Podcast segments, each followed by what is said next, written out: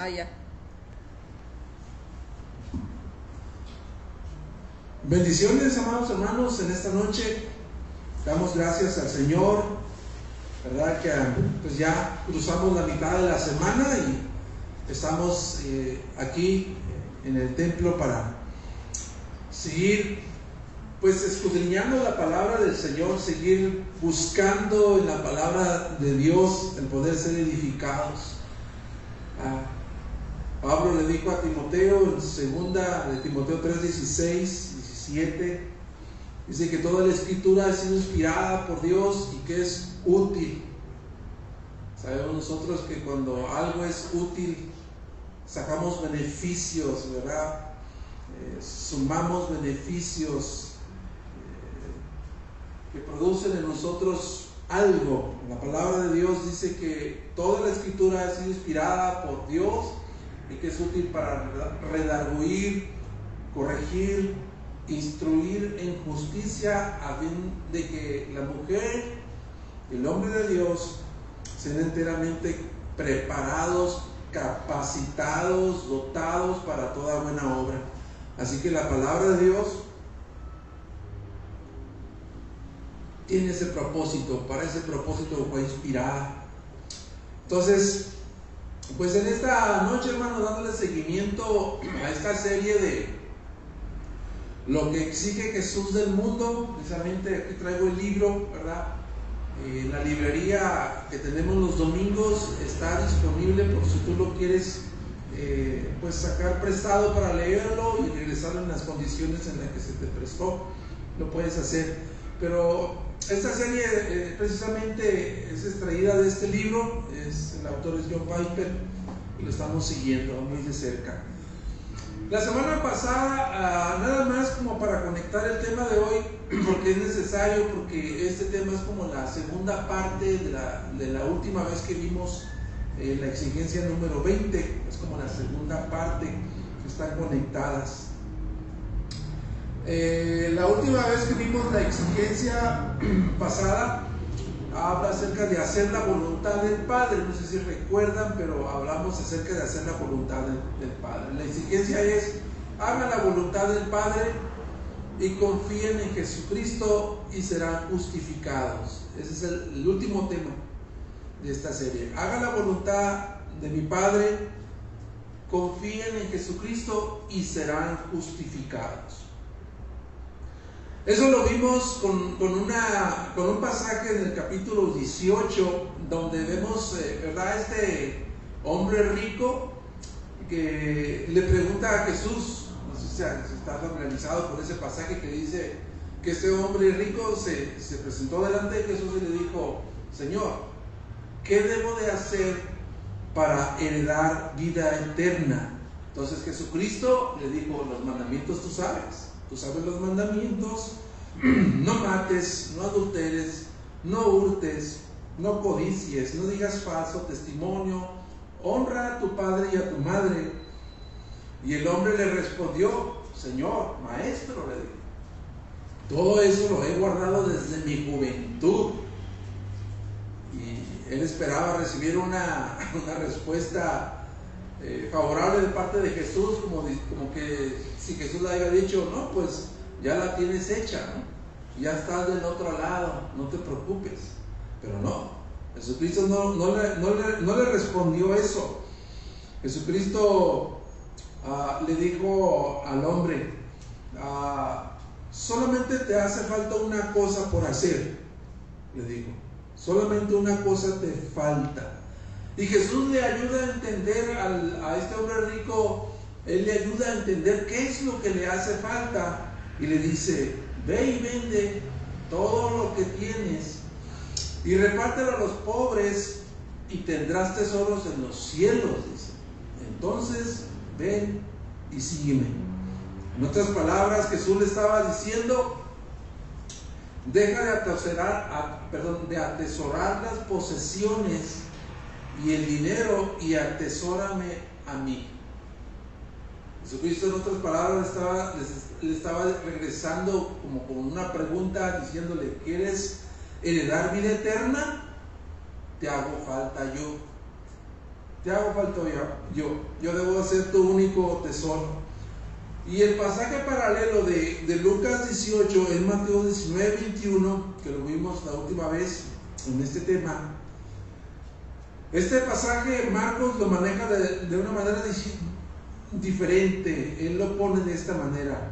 Cuando el hombre rico se acerca a Jesús y le dice, ¿qué debo de hacer para heredar vida eterna?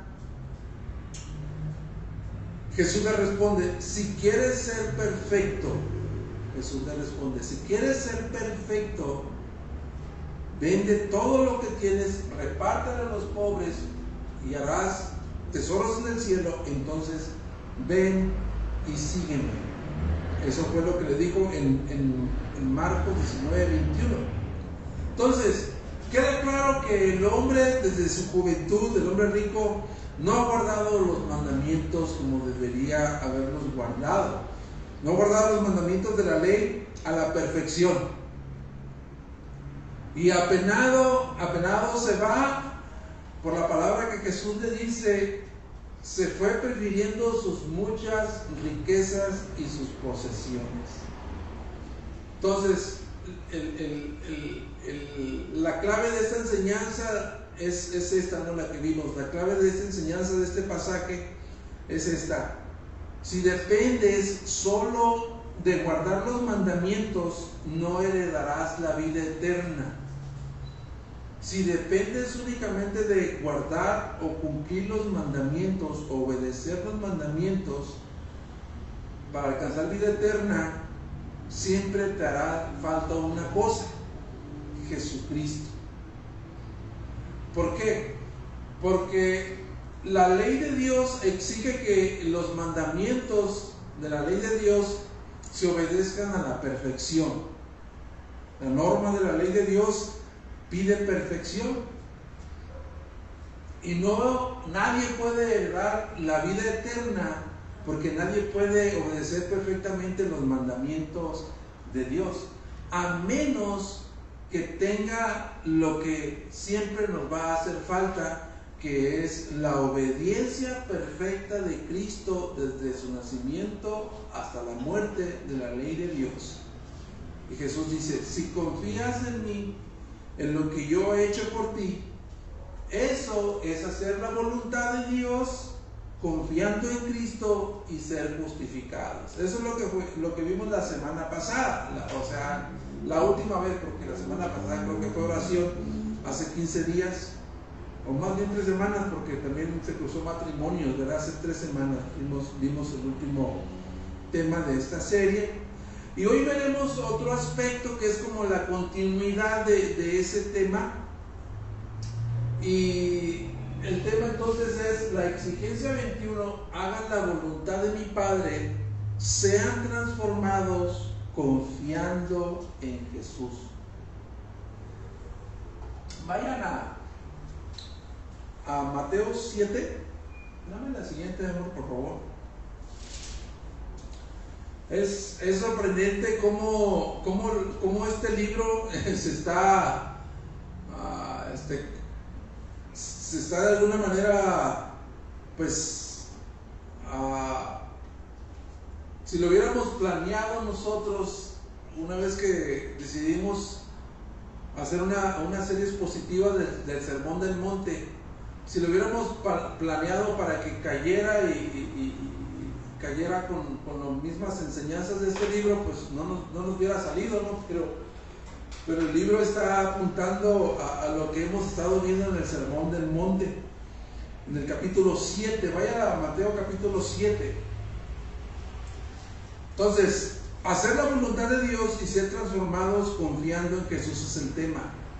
Y mi primer, mi primer punto de esta lección es que hacer la voluntad de Dios, obedecer la voluntad de Dios, es necesaria para la entrada final o la entrada definitiva al reino de Dios. De nuevo, obedecer a la voluntad de Dios es necesario para la entrada definitiva en el reino de Dios o en el reino de los cielos. Mateo 7, 21 y 23, ¿ya lo tienen ahí? Vamos a leerlo. Fíjate cómo dice. No todo el que me dice Señor, Señor, entrará en el reino de los cielos, sino el que hace la voluntad de mi Padre que está en los cielos. Muchos me dirán en aquel día, Señor, Señor, ¿no profetizamos en tu nombre y en tu nombre echamos fuera demonios y en tu nombre hicimos muchos milagros? Entonces les declararé, jamás los conocí, apártense de mí los que practican la iniquidad. Este pasaje es uno de los más fuertes, ese es uno de los pasajes en el que Jesucristo ¿verdad? lanza un juicio extremo. Eh, y este pasaje Jesús está advirtiendo de un peligro. Jesús advierte del peligro de una, de una confesión sin conversión. Jesús advierte de un peligro de una confesión de labios sin conversión del corazón. Y el peligro también de caminar, el, camino, o el peligro del camino de la religiosidad sin someterse a su señorío. Él dice, no todo el que me dice Señor, Señor, entrará en el reino de los cielos, sino aquel que hace la voluntad de mi Padre que está en los cielos. Entonces, Jesús enseña de manera categórica que solo los que hacen la voluntad o obedecen la voluntad del Padre entrarán en el reino de los cielos. Entonces, no se trata de una mera confesión de decir Señor, Señor, sino una verdadera fe en Jesús que se manifiesta en obediencia a sus mandamientos. O sea, no se puede hablar de salvación en Jesús sin hablar de obediencia. No, se, puede hablar de salvación en Jesús sin hablar de, obediencia. Es más, Jesús ahí dice en ese pasaje, ¿no? Dice que en aquel tiempo, en aquel tiempo, muchos le van a decir, ¿en cuál, en cuál tiempo está hablando él? Bueno, en el tiempo. Que venga él su segunda venida, en el tiempo del juicio. Dice que cuando llama a todo el mundo a cuentas, dice que en ese tiempo muchos le dirán, Señor, Señor, no profetizamos en tu nombre, no expulsamos demonios, no, no hicimos milagros. Entonces, aún Jesús advierte eso y dice que no porque alguien profetice y haga milagros es un verdadero hijo de Dios o un discípulo de Cristo, sino más bien por la vida transformada que produce Jesucristo a través de la obediencia a sus mandamientos. No tiene nada que ver, ¿verdad? No tiene nada que ver con profetizar, hacer milagros, usar demonios. Híjole, ese es un tema como dicen los muchachos, no, cañón, ¿verdad que sí? Porque como que los pelitos se te ponen de, gallina, ¿no? El cuero de gallina. ¿Por qué? Porque eso nos lleva a reflexionar, hermanos. Si, si, analizamos bien este, este, este texto, eso nos lleva a reflexionar que en las iglesias hay creyentes genuinos y hay meros profesantes. E-, ese pasaje nos lleva a, reflexionar en esto, que en las iglesias hay genuinos creyentes y meros profesantes que pueden conocer la sana doctrina, que pueden predicar la sana doctrina, que conocen a Jesús de manera intelectual, nada más, que conocen a Jesús de manera intelectual pero nunca han cedido su vida a Jesucristo, nunca han rendido su vida al señorío de Jesucristo, ni han tenido una relación íntima con Él. ¿Verdad? Porque dice, no todo el que me dice Señor, Señor, va a entrar ahí, sino aquel que se somete, el que obedece, el que hace la voluntad del Padre. O sea, confesar solamente el señorío, no, es someterse al señorío de Jesucristo y obedecer la palabra de Dios. ¿Qué les va a decir el Señor a, esos, a esas personas cuando llega aquel día? ¿Qué les va a decir? Yo no te conozco. No te conozco. O sea, eso habla de que nunca tuvieron una relación íntima con el Señor Jesucristo. Entonces, hacer la voluntad de Dios, obedecer la voluntad de Dios es necesario para la entrada definitiva al reino de Dios. Y hay un pasaje que, también está eh, pues muy conectado con, este de Mateo 7, 21, 23, que es Mateo 25. Vayan a Mateo 25. Mateo 25 del 31 al 46. Lo voy, lo voy a leer muy rápidamente. Sígueme con tu vista. Habla del juicio final también. Dice, pero cuando el Hijo del Hombre venga en su gloria y todos los ángeles con él, entonces Él se sentará en el trono de su gloria y serán reunidas delante de Él todas las naciones y separará a unos de otros como el pastor separa a las ovejas de los cabritos y pondrá las ovejas a su derecha y los cabritos a su izquierda. Entonces el rey dirá a los de su derecha, vengan benditos de mi Padre, hereden el reino preparado para ustedes desde la fundación del mundo, porque tuve hambre y ustedes me dieron de comer, tuve sed y me dieron de beber, fui extranjero y me recibieron, estaba desnudo y me vistieron, enfermo y me visitaron en la cárcel, y responderán, Señor, entonces los justos dice, responderán, Señor, cuando te vimos hambriento y te dimos de comer, o sediento y te dimos de beber, ¿Cuándo? ¿Y cuándo te vimos como extranjero y te recibimos o desnudo y te vimos y te vestimos, perdón? ¿Cuándo te vimos enfermo o en la cárcel y vinimos a ti? El rey le responderá, en verdad les digo que en cuanto lo hicieron a uno de estos mis hermanos míos, aún a los más pequeños, a mí me lo hicieron.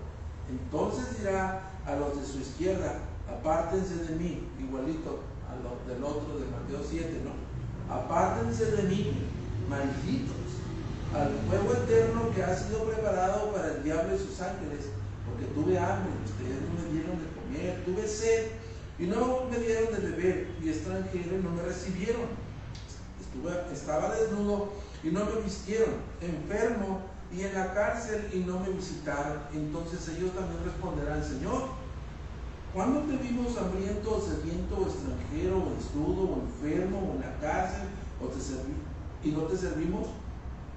Él entonces le responderá, en verdad les digo que en cuanto ustedes no lo hicieron a uno de mis más pequeños de estos, tampoco a mí me lo hicieron. Entonces irán al castigo eterno, pero los justos irán a vida eterna. Entonces, esta es más que una parábola, es una parábola es más bien una descripción del juicio final.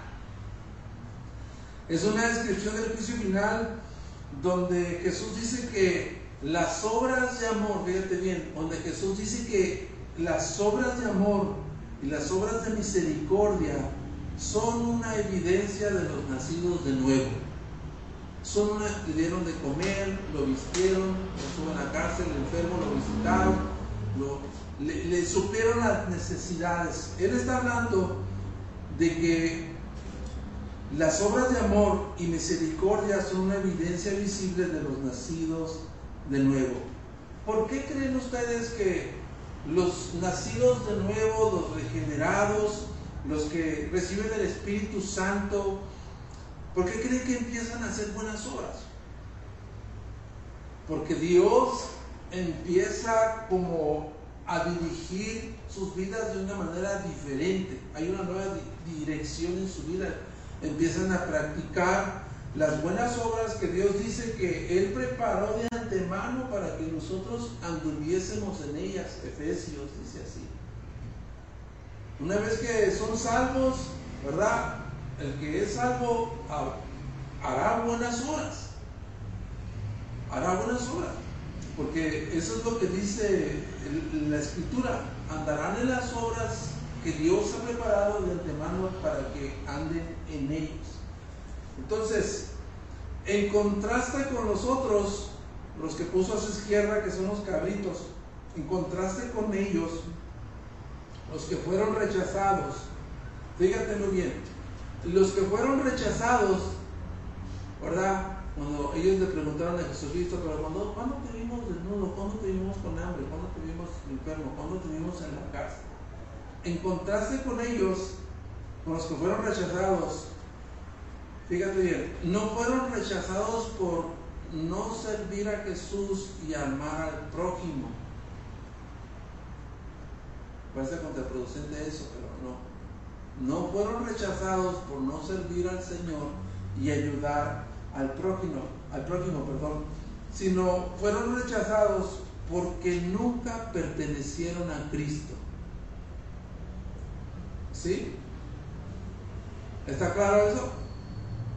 No fueron rechazados porque no sirvieron a Jesucristo o no sirvieron a su prójimo más cercano. Fueron rechazados porque no pertenecían a Jesucristo. Entonces, hacer la voluntad de Dios es necesaria para la entrada definitiva o la entrada final al reino de los cielos. Estas dos citas alumbran eso, ¿no? De que hay que obedecer, hacer la voluntad de Dios. Entonces, nosotros tenemos que tener esa convicción, hermanos. Nosotros tenemos que tener esa, esa convicción desde que, desde el inicio de nuestra salvación, desde ahí, desde el momento en que tú fuiste iluminado por las verdades de la Escritura, en el momento en el que el Espíritu Santo te puso, te puso bajo la convicción de pecado, iluminó tu mente entenebrecida, ¿verdad? Te liberó del pecado, te dio a Cristo, te dio perdón de pecados, fuiste salvo por la gracia de Dios. Desde ese mismísimo momento Dios empieza un proceso de transformación en la vida de la persona. Empieza a redirigir su vida de una manera diferente. Empieza a hacer buenas obras. Empieza a hacer buenas obras porque empieza a ser transformado en su manera de pensar, en su manera de vivir y en su manera de actuar y en su manera de amar. Se, va pareciendo más a Cristo va pareciendo más Cristo, está siendo transformado. Y cuando al final, cuando entremos los redimidos en gloria, entonces ahí sí seremos perfectos, ¿verdad? Como Él es perfecto. Pero mientras estemos aquí y ahora, el Señor nos va a transformar. Él, él dijo, yo empecé la buena obra con ustedes, yo la voy a terminar hasta el día de Cristo. Entonces, Él nos transforma aquí y ahora. Y eso nos lleva a mi segundo punto, que dice, estar unidos a Cristo por la fe resulta en una vida transformada, fructífera. Vayan a ese pasaje de Juan capítulo 15. Y es un pasaje muy conocido, ¿no? Es el pasaje que habla acerca de la de que Jesús es la vid verdadera, ¿verdad? Es un hermoso pasaje de, Jesús como la vid verdadera. Voy a leer eh, el pasaje, dice 15.1. Yo soy la vid verdadera y mi padre es el viñador o el labrador. Todo sarmiento que en mí no da fruto lo quita y todo el que da fruto lo poda para que dé más fruto ustedes ya están limpios por la palabra que les he hablado. Permanezcan en mí y yo en ustedes, como el sarmiento no puede dar fruto por sí mismo si no permanece en la vid, así tampoco ustedes, si no permanecen en mí. Yo soy la vid, ustedes los sarmientos. El que permanece en mí y yo en él, este da mucho fruto porque separados de mí nada pueden hacer.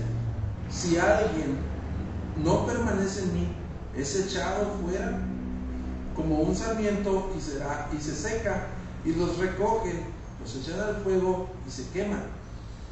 Si permanecen en mí y mis palabras permanecen en ustedes, pidan todo lo que quieran y les será hecho. En esto es glorificado mi Padre, en que den mucho fruto y así prueben que son, mis discípulos. Como el Padre me ha amado, así también yo los he amado. Permanezcan en mi amor. Si guardan mis mandamientos, permanecerán en mi amor, así como yo he guardado los mandamientos de mi Padre y permanezco en su amor. Estas cosas les he hablado para que mi gozo esté en ustedes y su gozo sea perfecto. Wow. En, esos versículos que leímos, la palabra permanecer, ¿cuántas veces crees que se repita? Se repite diez veces la palabra permanecer. Y cuando Jesús, ¿verdad? Repite esta cantidad de veces es porque es muy importante lo que está tratando de comunicar. Entonces, Jesús usa este ejemplo, ¿verdad?, de, de la vid para enseñarnos, fíjate bien, para enseñarnos esto, que ningún sarmiento o ningún pámpano de uvas, hablando de creyentes genuinos, ningún pámpano, ningún sarmiento que son creyentes verdaderos, que están genuinamente unidos a Jesucristo, que es la vida verdadera, extrayendo de él todos los nutrientes, la savia, los minerales que vienen de allí, que absorbe de la, de la tierra, eh, la vid puede estar sin fruto. Voy a volver a repetirlo. Ningún sarmiento o creyente verdadero que esté genuinamente unido a Jesucristo, extrayendo de él sus nutrientes y la sábila, puede permanecer sin fruto. Porque Él lo dice, ¿verdad? No lo dice el hermano Eduardo, lo dice Jesucristo que es la vid verdadera. ¿Y quién dice que Jesús, quién dice que es el labrador o el viñador? El Padre. El Padre que está en los cielos es el viñador o el labrador. Entonces, todos esos sarmientos o pámpanos que están unidos a la vida verdadera que es Jesucristo, están sometidos, fíjate bien, están sometidos a la poda necesaria para incrementar su producción. Mi esposa le gustan mucho las plantas y veo que sale y hasta platica con ellas y hoy, hoy mismo andaba haciendo eso con un limonal andaba podando una tijerita. Jesucristo dice que el Padre, que es el labrador, Él sale, ¿verdad? Y empieza a podar a los sarmientos o a las ramas, los empieza a podar. Eso quiere decir que los genuinos creyentes que están injertados a la vida verdadera, que son ramas, que son pámpanos, están sometidos a la poda del Padre para incrementar su producción. Es, lo que dice, ¿no?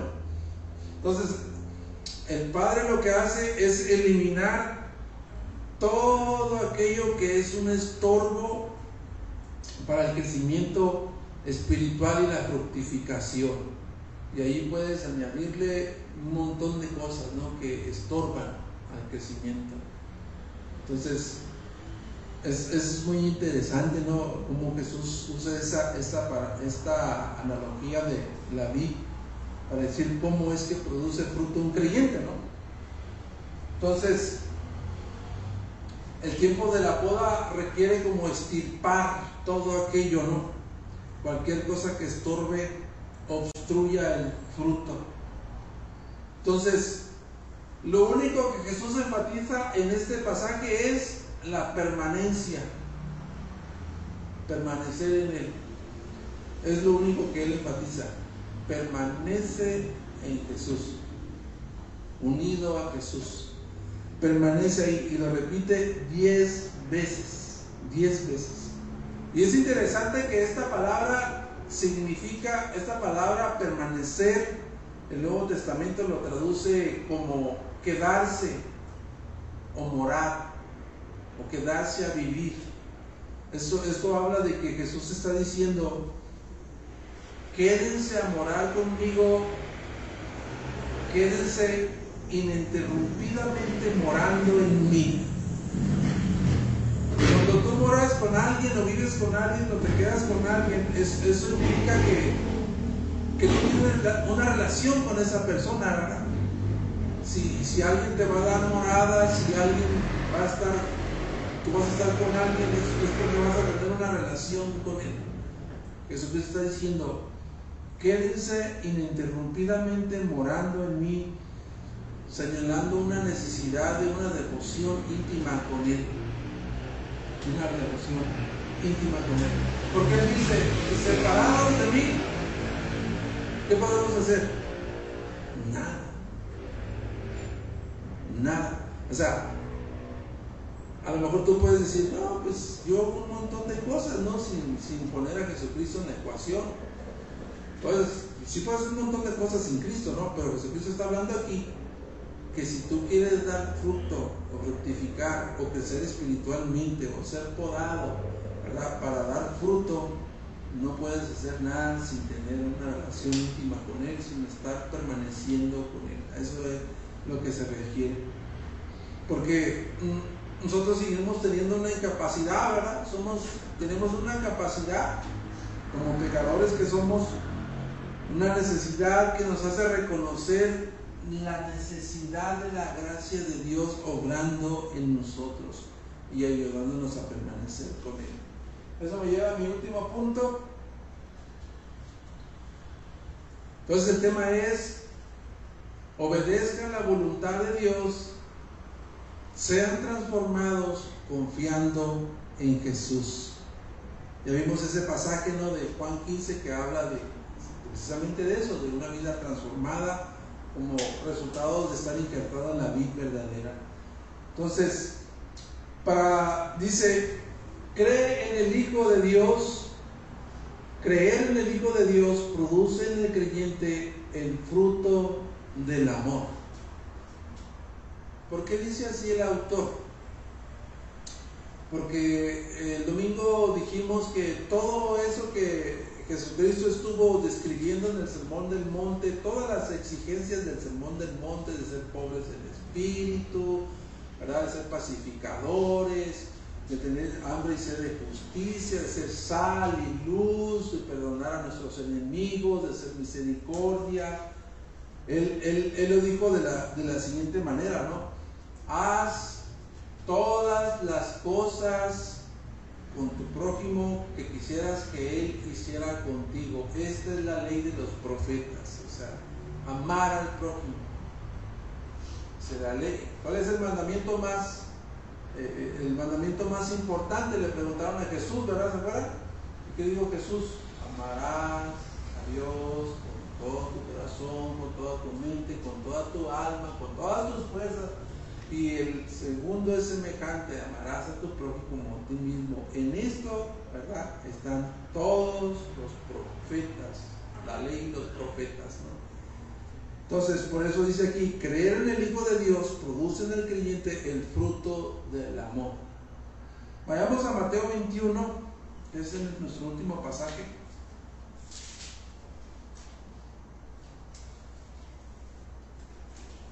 Mateo capítulo 21.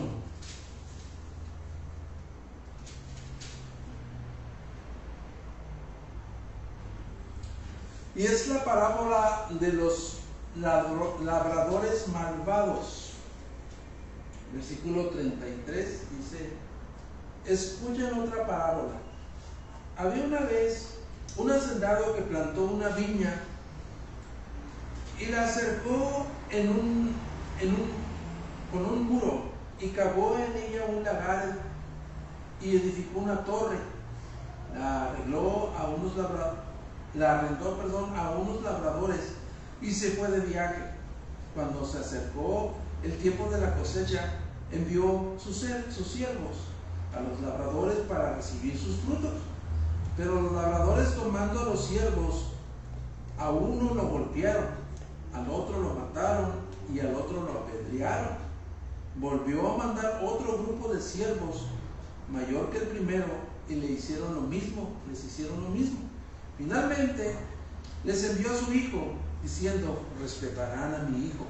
Pero cuando los labradores vieron al hijo, dijeron entre sí, este es el heredero, vengan, matémoslo y apoderémonos de su heredad.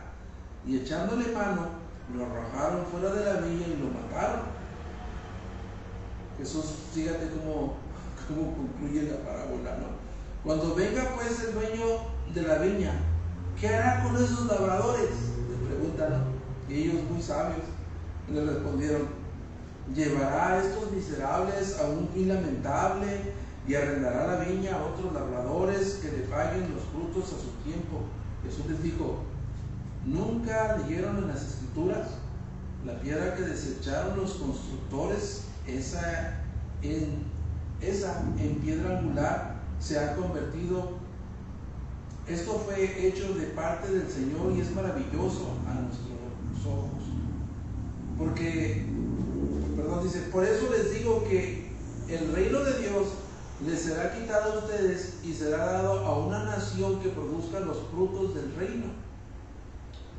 Y el que caiga sobre esta piedra será hecho pedazos, pero sobre quien ella caiga lo esparcirá como polvo. Al oír la parábola de Jesús, los principales sacerdotes y los fariseos comprendieron que él hablaba de ellos. Y cuando procuraron prender a Jesús, tuvieron miedo de la multitud porque ellos lo tenían por profeta.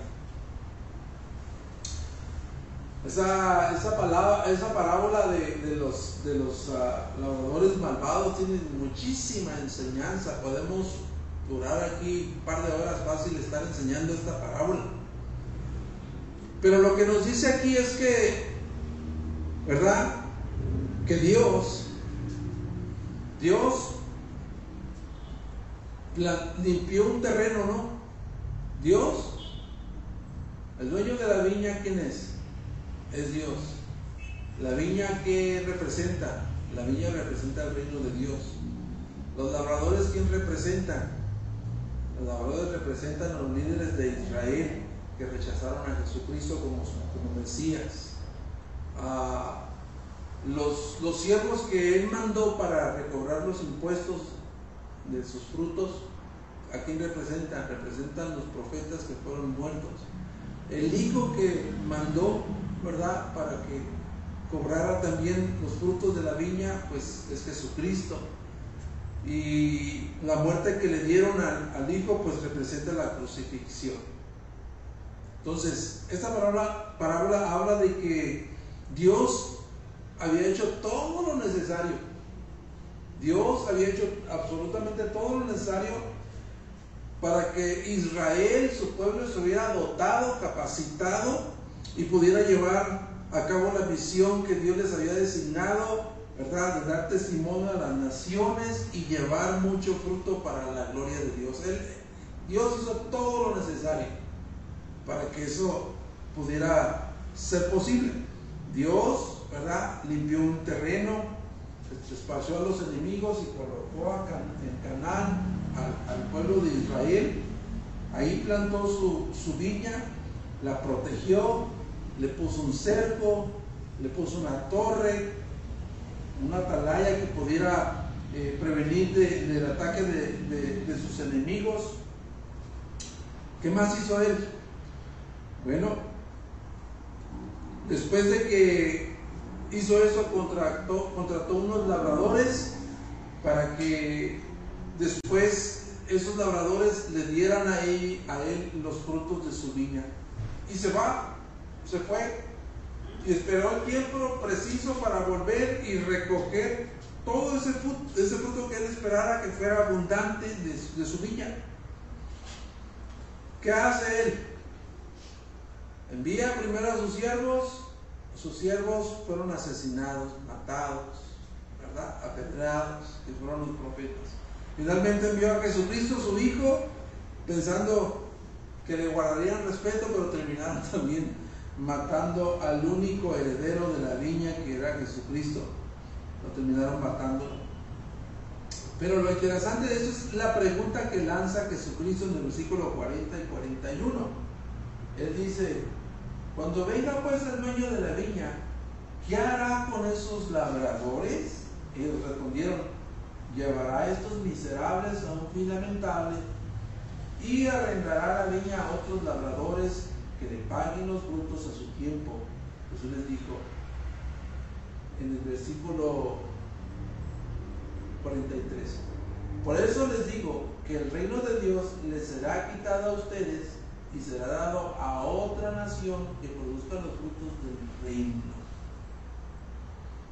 Por tanto les digo que el reino de Dios será quitado de ustedes y será dado a otra gente o otra nación que produzca frutos. Ya no Israel, ya no los judíos, sino los gentiles, nosotros, que ahora somos incorporados en su iglesia. Entonces, ¿qué hace Dios? Dios plantó su viña y Dios no se iba a quedar con una viña que no produciera frutos. Él la va a dar a otra. Esa es su viña, no está produciendo frutos. Quito los labradores malvados y pongo aquellos que me van a dar frutos. Entonces, ¿qué aprendemos de esta parábola? Aprendemos que Jesucristo es, es el verdadero Israel, que Jesucristo es la verdadera vid, como él dice, yo soy la vid verdadera.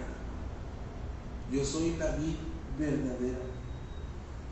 Y sus discípulos, los hijos de Dios, deben de permanecer, como dijo en capítulo 15 de Juan, insertados en la vid. Permanecer en la vid, en la vid verdadera, para ser transformados y producir mucho fruto para Dios.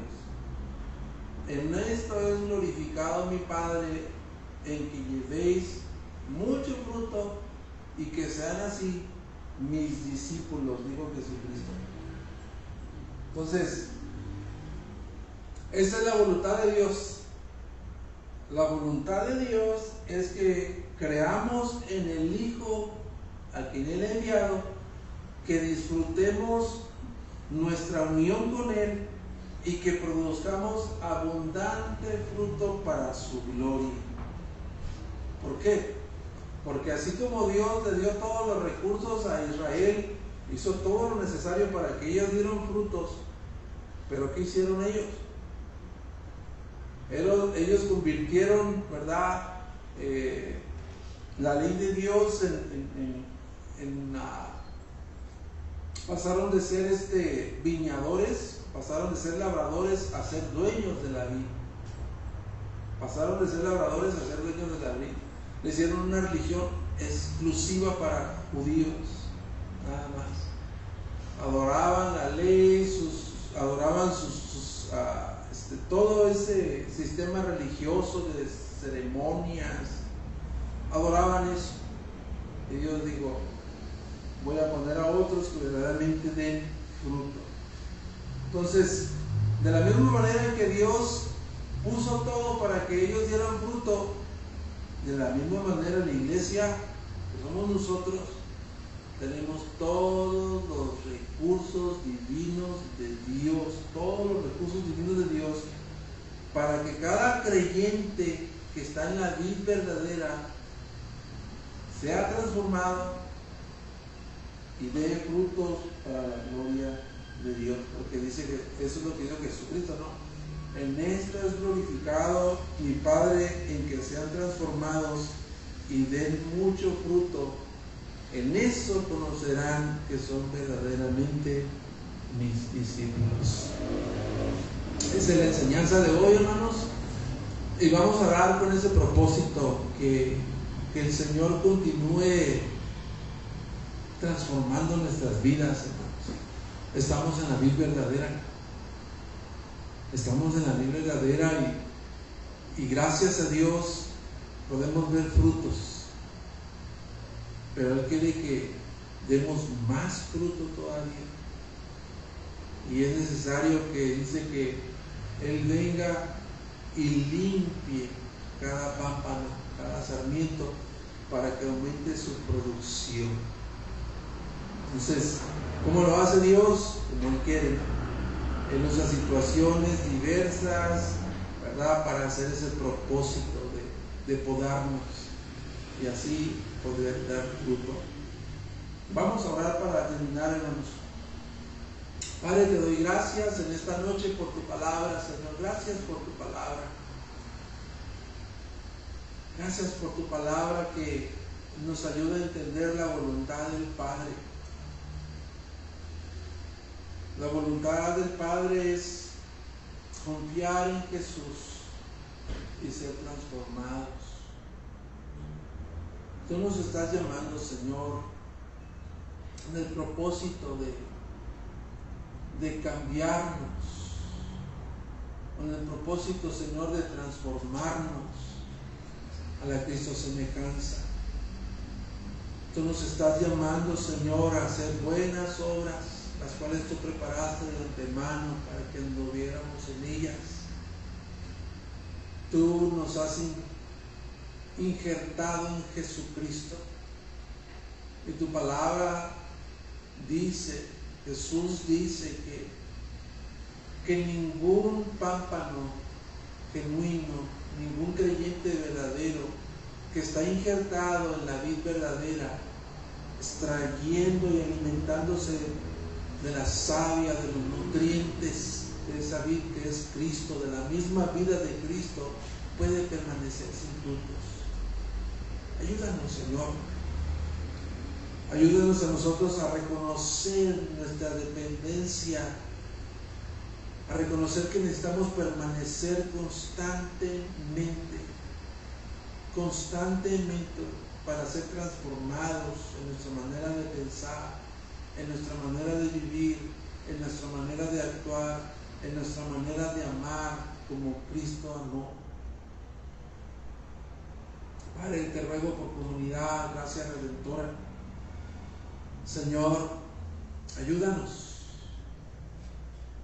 Ayúdanos a rendir mucho fruto para tu gloria